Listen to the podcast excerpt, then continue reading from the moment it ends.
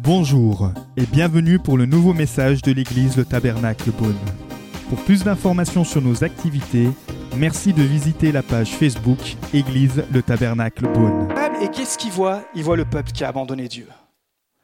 Il voit le peuple qui est dans, euh, qui est dans des choses infâmes. Et alors, comme c'était la règle à l'époque, parce que le peuple était sous la loi, ils vont subir la condamnation. Le, sol va s'ouvrir et 3000 personnes vont mourir. C'est un peu désastreux, mais ça, rappelle au peuple que le Dieu qui servent, c'est un Dieu qui est saint, et que quand Dieu se crée un peuple, il le crée aussi avec une certaine, euh, un, esprit d'excellence. Dans le Nouveau Testament, Jésus est crucifié pendant la période de Pâques. On est d'accord. Cette même Pâques que chaque année les Israélites fêtaient pour se rappeler qu'ils étaient sortis d'Israël. Mais il ressuscite le troisième jour, il nous est dit qu'il apparaît environ à 500 personnes, dont son frère, vous vous rappelez, Jacques, qui croyait pas en lui, puis quand il ressuscite, il dit Oh Jack, c'était qui le boss? D'ailleurs, euh, Jacques est tellement perturbé qu'il va écrire une lettre. Vous vous rappelez, on l'a, traversé ensemble, vous pouvez trouver ça sur les podcasts.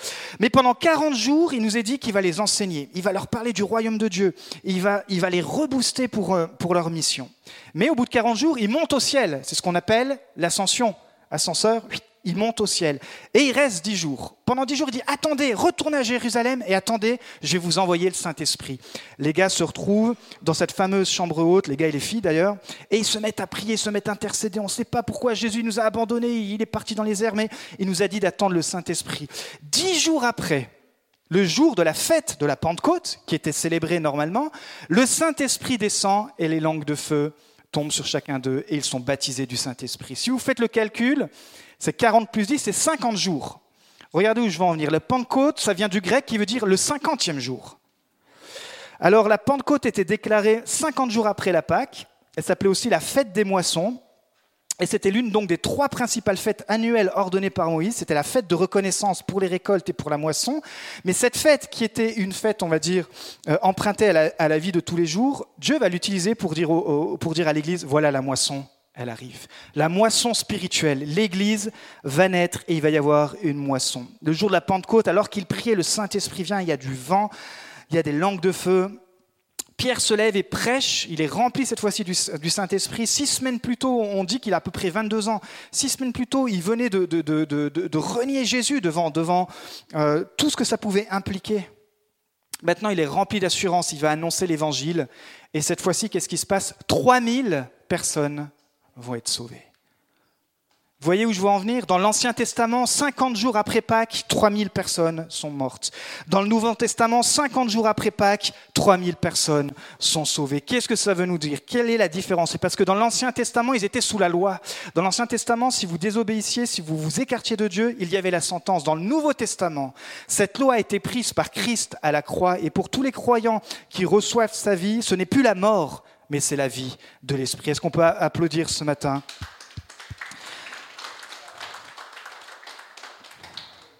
Donc la Pentecôte, c'est ça. C'est se rappeler que nous sommes plus sous la loi, mais que nous sommes sous la grâce. Et la grâce du Saint-Esprit, le Saint-Esprit qui donne la vie. Certains, peut-être, vous arrivez à une saison où vous êtes fatigués, certains, vous êtes découragés, peut-être vous êtes blessés, peut-être il y a toutes sortes de choses qui se passent dans, dans, votre famille, dans votre entourage, au travail. Mais imaginez-vous qu'est-ce qui se passe quand tout à coup vous êtes dans une réunion et il y a comme des langues de feu qui viennent. Si tout à coup il y a du feu qui venait sur nous, on se mettrait à devenir complètement hystérique. Pourquoi? Parce que le feu, ça nous met à l'action. Le feu, on ne peut pas rester indifférent face au feu. Le feu, ça produit une réaction. Et le but du Saint-Esprit, c'est de produire une réaction dans la vie des chrétiens. C'est pas juste de suivre encore une fois une religion avec certaines morales. Alors oui, euh, euh, tu ne commettras pas d'adultère, oui, etc. Les, les, dix commandements qui en fait qui offrent le cadre. Mais la puissance de l'Esprit va bien plus loin que ça. La puissance de l'Esprit, elle permet à celui qui reçoit ce feu du Saint-Esprit de se mettre en action. Et d'ailleurs, on va relire, tout à coup, il nous est dit, il vint du ciel, un bruit comme celui d'un vent violent qui remplit toute la maison où ils étaient assis, des langues qui semblaient de feu leur apparurent séparées les unes des autres, et elles se posèrent sur chacun d'eux, ils furent tous remplis du Saint-Esprit et se mirent à parler. Il se passe quelque chose, c'est pas juste, vous savez, parfois dans, le milieu christiano-évangélique, oh la présence de Dieu, et puis on se fait tellement du bien, mais qu'entre nous, et on oublie pourquoi on a reçu le Saint-Esprit. Bien sûr, il faut des temps comme ça, mais il se mire à parler. Et vous savez quoi? C'est tout simple, mais le Saint-Esprit te rend capable de parler. Le Saint-Esprit te, rend capable de vocaliser la mission de Dieu. Le Saint-Esprit te rend capable, comme un Pierre, d'enlever toute cette condamnation du passé, de te lever, te dire, je sais en qui je crois.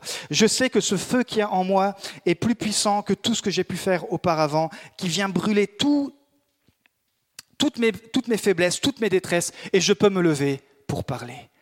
Et ça ne veut pas dire que tout le monde on a appelé à parler devant 3000 personnes. Moi, depuis que, depuis que je suis pasteur, euh, peut-être l'assemblée la plus grande que j'ai pu parler, bah, c'était celle à Chenauve. Et on n'est pas là en train de, de, réclamer de, prêcher devant 3000 personnes. Je vous dis de parler là où nous sommes, de parler dans notre foyer, de parler euh, sur notre lieu de travail, de parler simplement de ce que Dieu fait en nous. Ça ne veut pas dire qu'il faut mettre Jésus à toutes les sauces. On n'a pas inventé le Big Burger avec euh, la sauce Jésus-Christ. Non, c'est dire simplement il y a une différence. Dis waouh, mais toi, dans, dans, dans ce que tu vis, Purée, il y a une certaine paix dans ta vie. D'où ça vient ça? Et, Ah, je ne sais pas si vraiment tu voudrais le savoir. Si, ça m'intrigue parce que je trouve que tu, traverses ces épreuves. Je ne sais pas si tu veux le savoir. Mais si, vas-y. Ben, c'est Jésus. Voyez ce que je veux dire? Parce que parfois on rabâche qu'il faut parler, qu'il faut parler, et ça met une culpabilité de dire oui, mais moi avec mes collègues, si je dis le nom de Jésus, ils vont, ils vont sortir le calibre de 12 et je suis fini dans mon équipe.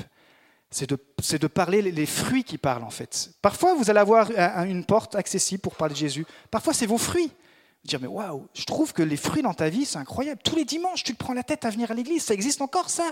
En France, 1% de chrétiens. mais qu'est-ce qui te prend? Qu'est-ce qui te prend de, venir à l'église tous les dimanches? Bah écoute, je vois mes frères et mes sœurs. Oui, ça me demande du temps. Bien sûr, il y a une saison où euh, il y a une saison pour tout, mais cette saison, et je crois que c'est la saison du Saint-Esprit, elle nous permet de vocaliser ce que Dieu fait en nous. Donc, je ne vais, pas épiloguer sur l'histoire du parler en langue. Vous savez qu'il y a trois façons de parler en langue. Il y a le parler en langue euh, euh, qui est pour l'édification de soi-même, ce que, que l'apôtre Paul dit, c'est quand euh, on parle en langue. Il y a le parler, un autre parler qui est le parler des anges. Et puis, il y a un autre parler qui est la parole en langue, où vous donnez une, parole, c'est ce qui s'est passé à Pentecôte, mais qui parle dans un langage d'une personne étrangère. À Pentecôte, c'est exactement ça qui s'est passé. C'est pas le parler en langue euh, comme, comme on a l'habitude de l'entendre, c'est le, le, parler des langues qui parlait à tous les peuples qui étaient réunis là. Tout à coup, il nous est dit que ceux qui venaient euh, euh, d'Arabie entendaient dans leur langue les merveilles de Dieu, que ceux qui venaient de loin disent mais comment ça se passe que ces gens parlent dans notre langage? C'est ça quand il dit se mire à parler en d'autres langues. Ok? Donc pourquoi? Parce que le but du Saint-Esprit, c'est de parler à ceux qui, premièrement, connaissent pas Christ. Alors tout simplement, il faut le demander. Il nous est dit que euh, Jésus dit, quel père parmi vous donnerait une pierre à son fils s'il lui demande du pain? Le Père céleste donnera d'autant plus volontiers le Saint-Esprit à ceux qui le lui demandent. On ne peut pas reconnaître Jésus-Christ sans le Saint-Esprit, on est d'accord, mais je parle du baptême du Saint-Esprit, je parle du feu, je parle de la puissance, je parle de, ces langues qui sont là et quand vous avez le feu, vous êtes complètement bouillonnant. Vous saoulez tout le monde tellement vous êtes en feu. Le père, moi je vois maintenant, je suis un jeune papa, si ma fille me demande euh, quelque chose, ben, je ne vais pas lui donner autre chose de mauvais. Donc si on demande au Saint-Esprit, si on demande pardon au Père, le Saint-Esprit, il faut pas avoir peur. Le Père ne va pas te donner un démon, il ne va pas te demander de faire un truc bizarre. Non, il va te donner le feu du Saint-Esprit, tout simplement. Et quand on intègre ça, on dit bah, Ok Seigneur, rends-moi ce feu, donne-moi ce feu. Donne-moi ce feu. Alors, très rapidement, Pierre cite dans sa prédication le prophète Joël. Et il rappelle ce qui avait été annoncé des siècles auparavant. Il dit, dans les derniers jours, dit Dieu, je déverserai de mon esprit sur tout être humain. Vos fils et vos filles prophétiseront, vos jeunes gens auront des visions et vos vieillards auront des, des rêves. Pardon. Et ça, c'est le standard à partir du Nouveau Testament. Donc peu importe dans quelle génération vous vous trouvez, voilà. Il dit, je déverse mon esprit sur tout être humain s'il y a des fils et des filles ici, bah, vous pouvez prophétiser. Prophétiser, ça veut dire quoi? C'est parler de la part de Dieu. Pareil, il y a eu tout un truc autour du prophète, il y a plusieurs niveaux de prophète. Le prophète, le plus simple, c'est de parler de la part de Dieu. Une parole d'encouragement, édifier, littéralement. Ça veut dire ça, prophétiser. Alors bien sûr, après, il y a, les deux, il y a le ministère de prophète, mais là, il parle de, de parler de la part de Dieu. Vos jeunes gens auront des visions. Comme vous l'avez vu, on commence enfin un groupe de jeunes. Parce qu'on a une vision pour cette ville, on a une vision pour les jeunes, pour les 20-35 ans. Je veux susciter chez les 20-35 ans une vision pour leur vie. Et c'est pour ça qu'on s'est vu à, quelques-uns, on s'est dit, bah voilà, peu importe le nombre, on va se retrouver. Et euh, je crois que parmi ces jeunes, il y, a, des visions qui vont, qui vont être suscitées pour qu'eux-mêmes puissent à un moment donné prendre ce groupe de jeunes en main et qu'ils puissent avancer. Les jeunes gens auront des visions. Où tu en es dans la vision? Où tu en es dans la vision de ta vie? Où est-ce que tu en es dans, le plan spirituel de ta vie? Est-ce que tu, vois euh, plus loin ou est-ce que tu, restes attaché à tout ce que tu as vécu? Il y a une vision pour les jeunes gens, mais aussi euh, des visions pour les vieillards. Il nous a dit qu'ils auront des rêves. Et ça, c'est la collaboration avec euh, l'ancienne et la nouvelle génération. L'ancienne génération ne doit pas freiner la nouvelle génération, la nouvelle génération ne doit pas outrepasser euh, l'ancienne génération. Mais ils auront des rêves, waouh quand vous parlez, quand vous, si vous voulez parler de rêve avec quelqu'un, en tout cas si vous voulez parler de rêve avec moi, généralement un rêve, ça veut dire c'est quelque chose qui justement sort de notre compréhension. Quand j'ai annoncé à la, dernière réunion d'équipe que mon, vu euh, l'espace qu'on a dans cette, euh, dans cette église, à un moment donné, on devra faire deux cultes. Alors oui, ça demande beaucoup de choses, mais ça n'a jamais été vu à Beaune. Le rêve de, pouvoir voir une église qui est remplie de cultes, et pourquoi pas après trois cultes, commencer d'autres services, des services pour les jeunes. Si vous me parlez de rêve pour la vision de Dieu, pour l'Esprit de Dieu, le but toujours, et de sauver les gens, alors on va pouvoir rêver grand. Mais il y a un rêve aussi pour votre famille, un rêve pour les couples, un rêve pour les célibataires, un rêve pour les jeunes parents, un rêve pour les grands-parents. Toute génération. La vision de cette Église, elle est simple. C'est de permettre à chacun d'être plus près de Dieu, plus près des gens. Ça se résume en une phrase. D'ailleurs, je suis en train de, régler quelque chose là, il faut qu'on l'écrive ici sur ce mur. Parce qu'une vision, elle doit être lue. Une vision, elle doit être euh, elle doit être imprégnée. Et cette vision résume tout simplement ce que Christ nous a demandé. Il a dit, tu aimeras Dieu et tu aimeras ton prochain comme toi-même. Et pour reparler des dix commandements, les premiers, les dix commandements sont coupés en deux. La première moitié, c'est comment être plus près de Dieu, et la deuxième moitié, c'est comment être plus près des gens. Mais ça, euh, on vous en parle plus en détail quand vous faites les formations pour être euh, membre de l'Église. Ok, je termine ce matin avec les cinq rôles du Saint-Esprit. Parce que c'est bien beau qu'il y a les langues de feu, qu'il y a machin, mais aujourd'hui, moi, pasteur, aujourd'hui, c'est Pentecôte. Aujourd'hui, comment je peux laisser le Saint-Esprit euh, prendre la place qu'il a besoin dans ma vie et à quoi me sert-il en fait? Première chose, il convainc, il nous est dit dans Jean 16, 8, je vous le lis, il convaincra le monde en ce qui concerne le péché, la justice et le jugement. La condamnation, elle vient du diable. La condamnation, c'est très facile. C'est tout ce que vous avez fait de pas bien, il y a forcément un moment donné, ou dans vos têtes, ou quelqu'un dans votre entourage qui va venir vous le rappeler. Et ça, ça vient du diable. C'est ce qu'on appelle la condamnation. Tandis que la conviction, elle vient du Saint-Esprit. La condamnation nous éloigne de Dieu, la conviction nous rapproche de Dieu.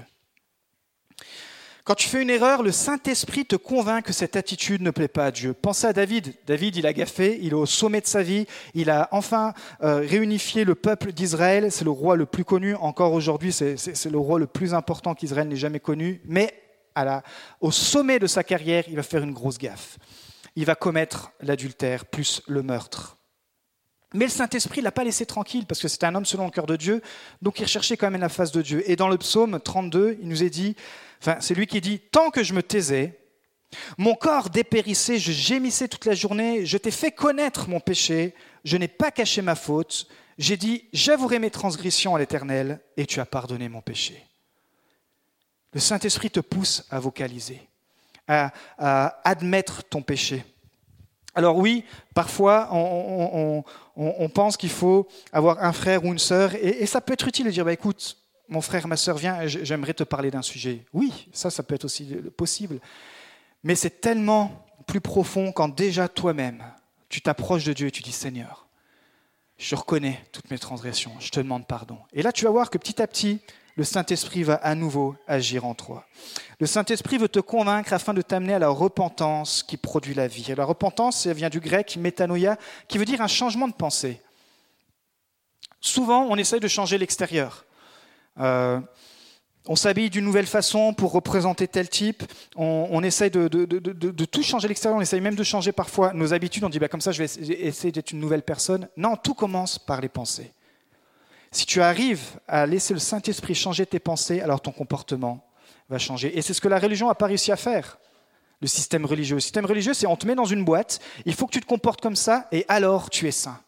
Christ, il arrive, il dit non, je te change de l'intérieur. Et alors, tu vas voir que quand tes pensées vont être changées, ton comportement va forcément suivre. C'est le message aussi de Pierre à la Pentecôte, quand les gens étaient tellement bouleversés par ce gars qui annonce l'évangile. Euh, rappelez-vous, juste avant qu'il se convertisse, il, il demande à Pierre, mais qu'est-ce qu'il faut qu'on fasse? Pierre, il ne s'est pas démonté. Il a dit, repentez-vous et que chacun de vous soit baptisé au nom de Jésus-Christ pour le pardon de vos péchés, et vous recevrez le don du Saint-Esprit. La repentance, elle mène à un changement. Et la repentance, elle se traduit aussi par le baptême. Le baptême ne sauve pas, mais c'est l'expression extérieure de ce qui se passe à l'intérieur. Donc si vous n'êtes pas baptisé, ou si on vous a mis deux, trois gouttes quand vous étiez petit, ce n'est pas un baptême qui, qui exprime votre propre engagement. Puisque ici, c'était tous des adultes, ils ont dit, bah, que ferions-nous pour être sauvés? Repentez-vous et baptisez-vous. Donc, ici, on met en place des formations, si vous voulez vous faire baptiser en tant qu'adulte, vous faire comprendre ce que c'est le baptême, et vous pourrez euh, vivre comme ces, gens à la Pentecôte, disent, ok, je reçois le pardon de mes péchés, et comment je l'exprime d'une façon visible, comment je le témoigne sans me faisant baptiser. On est d'accord que sur les trois meurtriers, il y en a un qui se repent à la fin de Jésus-Christ, ils n'ont pas eu le temps de lui faire les premiers pas, plus la formation baptême, et de le baptiser. Il a été sauvé. Mais vous avez encore le temps, vous n'êtes pas crucifié. Donc, si vous avez envie de vous faire baptiser, venez nous voir, on va vous expliquer en quoi ça consiste. Donc, première chose, c'est ça, il convainc. La repentance, c'est faire demi-tour. Deuxième chose, il console. Quand tu as peur, quand tu es découragé, quand tu es blessé, il console ton âme. Il nous est dit dans Jean 14, 16, c'est Jésus qui dit Et moi, je prierai le Père, et il vous donnera un autre consolateur, afin qu'il demeure éternellement avec vous. Waouh Parce que Jésus, il a fait. Il a fait euh, les disciples ont eu peur au discours de Jésus, parce que les disciples étaient habitués à traîner avec Jésus, puis tout d'un coup Jésus dit, mais moi je vais disparaître. Puis les disciples, comment ça tu vas disparaître? Et qu'est-ce qui va se passer après? Il dit, bah, je vais vous envoyer le Saint-Esprit, où là vous ne verrez plus une personne visible, mais ça sera un être qui vivra à l'intérieur. Parce que la relation qu'ils avaient avec Jésus, c'était une relation euh, à l'extérieur, même si l'Esprit de Dieu vivait en eux, vous voyez? Mais il fallait que complètement Jésus puisse monter au ciel pour que l'Esprit puisse, de façon permanente, vivre chez le croyant pour ça que Jésus a dit, bah, c'est quand même plus avantageux que je m'en aille et que je vous envoie le Saint-Esprit. Donc, les gars et les filles qui étaient se sont dit, Jésus, pourquoi tu te fais la malle? Nous, on était bien avec toi. Il dit, non, non, non, non. Changez votre façon de penser encore. Et vous allez voir, on va recevoir le Saint-Esprit parce qu'on va changer le monde. Donc le Saint-Esprit, il te console. Je ne sais pas, peut-être ce matin tu es, tu, es venu fatigué. Euh, le, le, mot vient, consolateur vient du grec parakletos qui veut dire convoquer, appeler aux côtés ou appeler à l'aide. C'est un assistant à tout moment, tu peux compter sur le Saint-Esprit. Tu dis, wow, Saint-Esprit, en ce moment, je vis quelque chose de difficile. Eh bien, tu peux compter sur le Saint-Esprit pour qu'il puisse t'éclairer, pour qu'il puisse te consoler, pour qu'il puisse aider ton entourage. C'est un assistant, invisible, parce qu'il vit à l'intérieur de toi, mais il est là. Et tu peux l'appeler à tout moment. C'est comme quand tu découvres la direction assistée. Moi, j'ai connu quelques voitures sans direction assistée. Bah, Surtout pour les créneaux, c'est pas évident. Donc pour faire la même chose avec une direction assistée, tu gagnes du temps. Tu es beaucoup plus performant. Mais avec le Saint-Esprit, c'est pareil. Tu peux faire les mêmes choses, mais être beaucoup plus performant. Tu es assisté par la puissance de Dieu. C'est à ça que ça sert le Saint-Esprit. Troisième chose, il dirige. Je ne suis plus le leader de ma vie, mais Dieu est le leader de ma vie. Et moi, ça me rassure parce que je sais bien mieux, parce que je sais qu'il sait bien mieux que moi ce qui est bon pour moi et ma famille.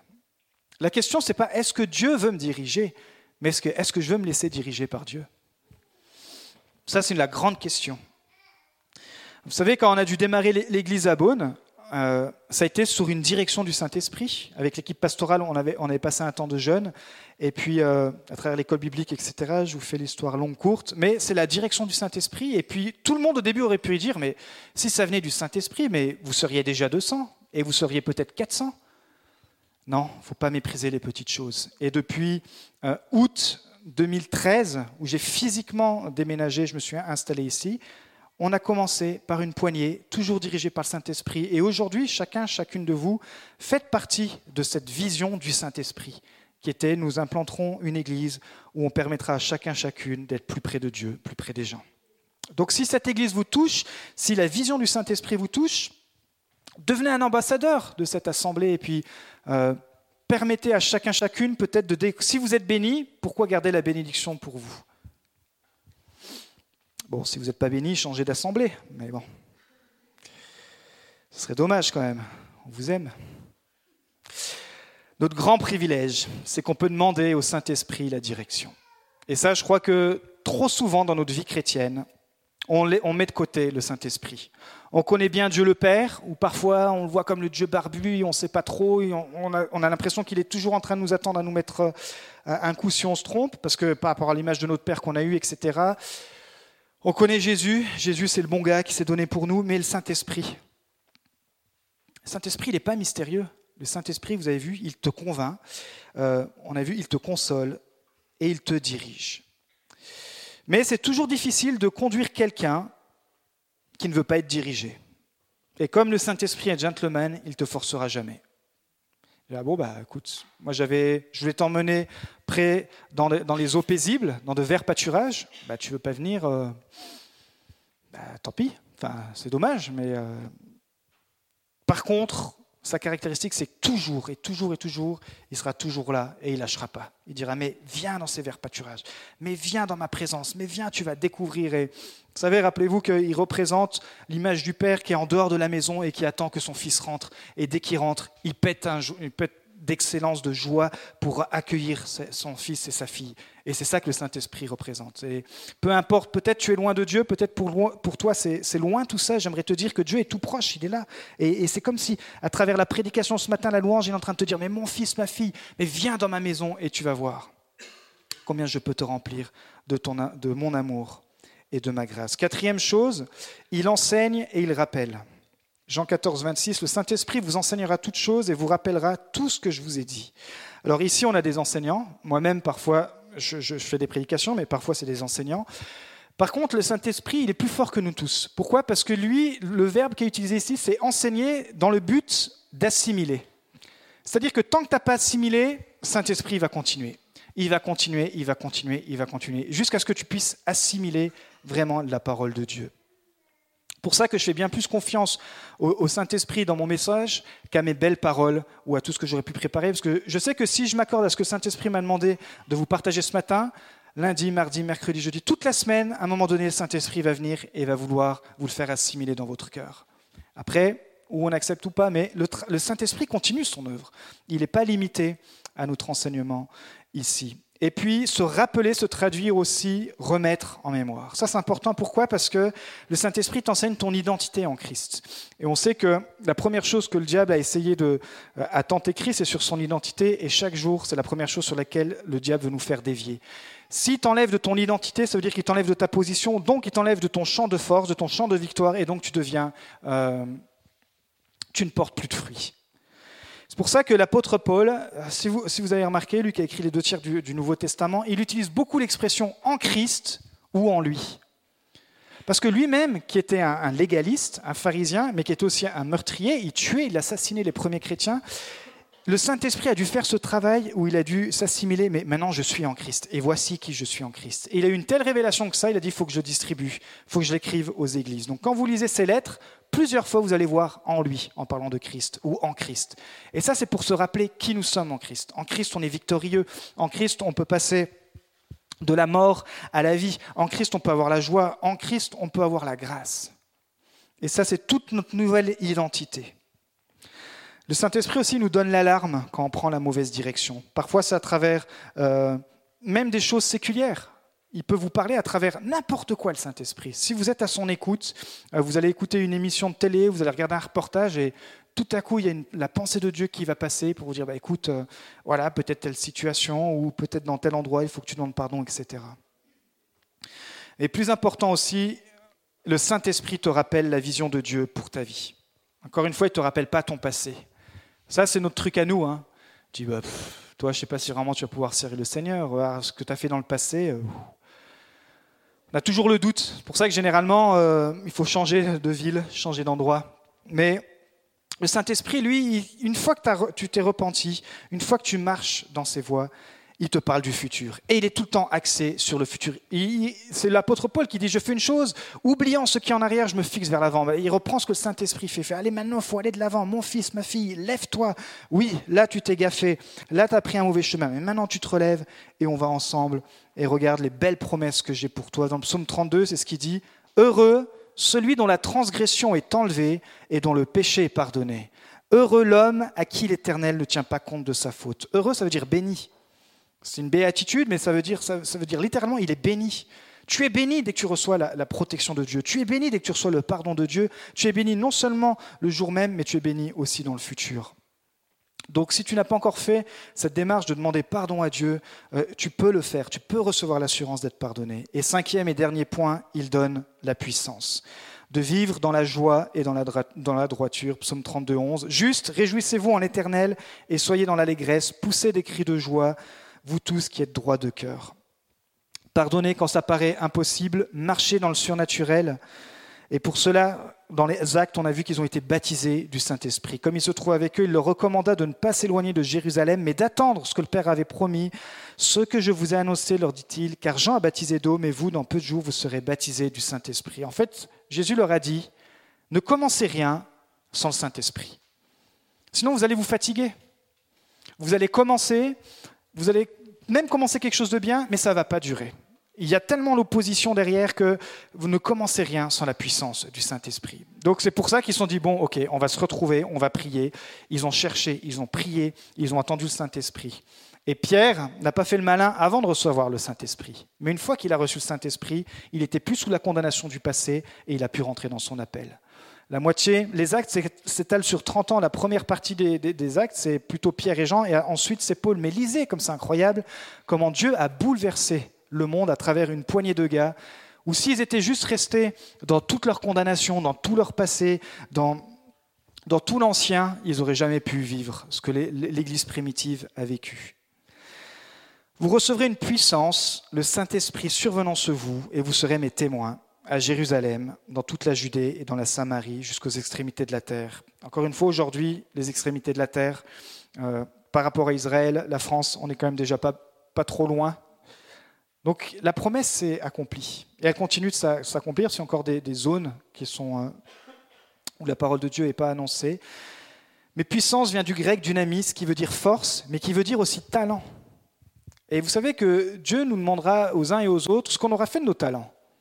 Moi, je suis un fin optimiste de, des talents. Si vous discutez avec moi, je suis sûr et certain qu'il y a au moins un talent dans chacun d'entre nous. Mais la plupart du temps, c'est enfoui, c'est caché par des blessures, par toutes sortes de choses. Donc y a parfois il faut une, bonne période de guérison. Mais après cette période, hop, notre talent, il est là. Et on peut l'utiliser pour la gloire de Dieu. Peut-être que ton talent, il, il s'exprimera jamais dans l'Église, mais par contre, en dehors de l'Église, là, il peut produire beaucoup de fruits. Peut-être c'est sur ton lieu de travail, tu as un, talent spécial pour l'écoute, peut-être c'est un talent euh, d'amour, peut-être c'est un, talent, une élocution particulière, peut-être tu as, le talent de l'intelligence et tu peux toucher certaines sphères où jamais dans l'Église on pourra toucher, peut-être tu as le talent de, des finances et tu sais gérer les finances d'une sagesse incroyable pour faire avancer le royaume de Dieu, etc. Celui-là, il serait bien, hein, le talent. Moi, je crois que j'ai un petit peu reçu celui-là. Dynamis, ça veut dire aussi pouvoir d'accomplir des miracles. Mais ça veut dire aussi la puissance morale et excellence de l'âme. Waouh. Parce que Paul, il dit à un moment donné, je souhaite que tu prospères comme prospère l'état de ton âme. Parce que quand l'âme va pas bien, eh bien, il n'y a rien qui prospère autour. Vous pouvez être l'homme le plus, le plus riche du monde et être malheureux à l'intérieur, il n'y a rien qui se passe. Et Paul, il dit, je souhaite que tu prospères, comme prospère l'état de ton âme. Mes amis, Pentecôte, c'est se rappeler que le plus important, c'est la puissance du Saint-Esprit qui vient raviver notre âme. Ton âme sans l'Esprit de Dieu, elle est vide. Ton âme sans la présence de Dieu, c'est juste une âme vagabonde.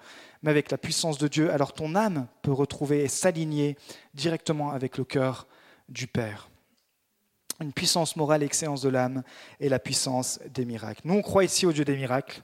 On, a prié juste avant, tous les dimanches. D'ailleurs, je lance un appel de 9h30 à 9h45. Nous avons une réunion de prière ici, tous les dimanches, pour préparer ce culte. Donc, si vous voulez venir en avance et prier, vous, pouvez aussi venir. Et ce matin, on a prié pour certains qui avaient mal aux genoux, etc. On croit au Dieu des miracles.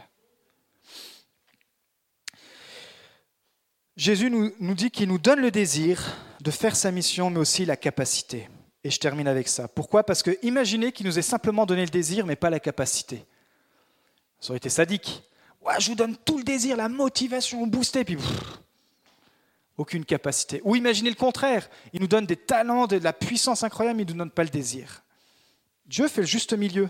Et le Saint-Esprit fait ça. Il dit, j'élève en toi, j'anime en toi un désir, mais je t'équipe. Par contre, pour venir t'équiper, c'est la chambre haute, c'est la puissance du Saint-Esprit. Parce que on a affaire à un monde spirituel. Et si tu veux être équipé, c'est pour ça que Jésus a dit, avant que vous construisiez l'Église, il faut que vous soyez équipé du Saint-Esprit. Et il faut être équipé du Saint-Esprit. On a besoin du Saint-Esprit pour accomplir ce qu'on ne peut pas faire par nos propres forces. Philippiens 4, 13, je peux tout grâce à celui qui me fortifie. D'où cette force, elle vient? Elle vient du Saint-Esprit. D'où cette force, elle vient? Elle vient de, celui qui dit, bah, écoute, tu recevras une puissance, et par cette puissance, tu pourras être celui auquel je t'appelle à être. Est-ce qu'on peut simplement se lever? On va terminer par la prière ce Nous espérons que vous avez apprécié le message de cette semaine. Pour plus d'informations sur notre Église, merci de visiter la page Facebook Église le Tabernacle Beaune.